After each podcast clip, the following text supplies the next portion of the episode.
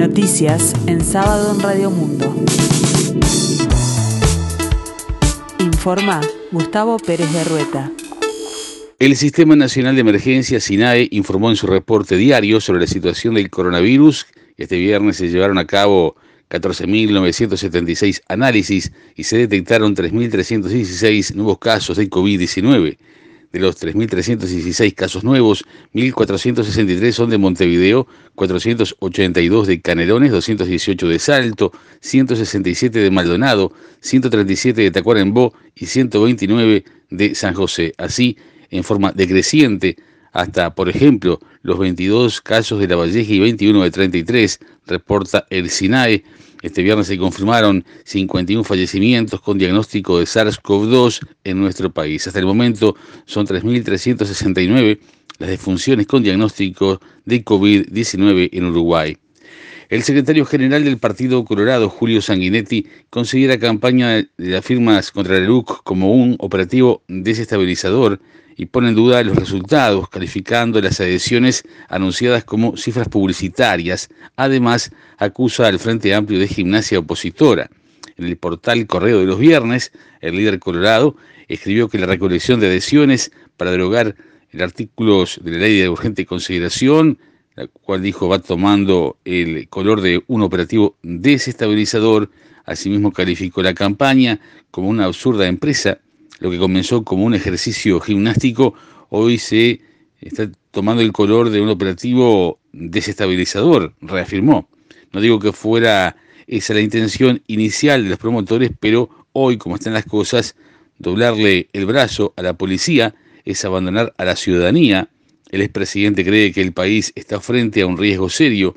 Es una operación política que puede tener consecuencias muy dramáticas, dijo, y agregó, cada día está más claro que mm, simplemente quieren hacer una gimnasia opositora y eventualmente trancar al gobierno en su gestión con daño muy severo para la ciudadanía.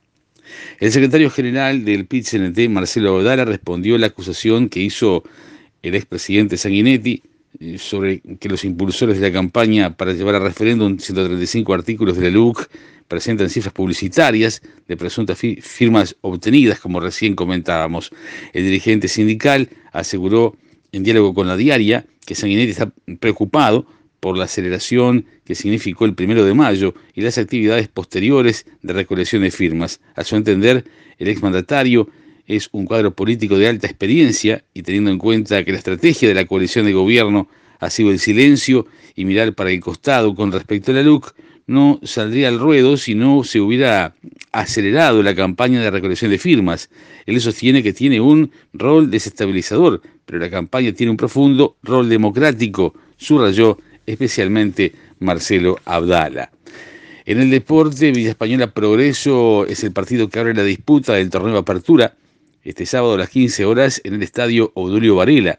El torneo de apertura, salvo para Nacional y Peñarol, comenzará este fin de semana entonces entre el 15 y mañana 16, que dará inicio a la temporada 2021 del Campeonato Uruguayo. Sus juegos se postergan por la participación de Nacional y Peñarol en copas internacionales y por lo tanto tampoco tendrán actividad Cerro, eh, Cerro Largo y Plaza Colonia, eh, sus rivales.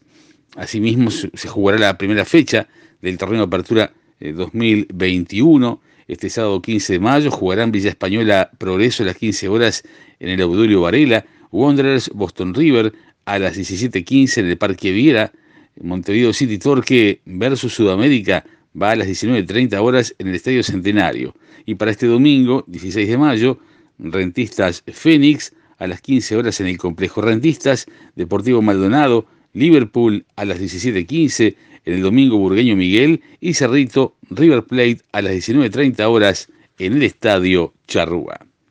En la escena internacional, luego del estallido social de 2019 que derivó en la realización del plebiscito nacional en el 2020 y de la postergación de los comicios el pasado 10 y 11 de abril, debido a la pandemia por COVID-19, Chile entra nuevamente en cuenta regresiva para acudir a las urnas en la mega elección de este sábado 15 y domingo 16, 14.900.189 electores son convocados para elegir alcaldes, concejales, gobernadores regionales y convencionales constituyentes. La expectativa por la nueva constitución, el contexto pandémico, el deterioro sostenido en la imagen del gobierno y la cercanía de los comicios presidenciales hacen que estas jornadas sean días clave para pensar el futuro de la nación andina.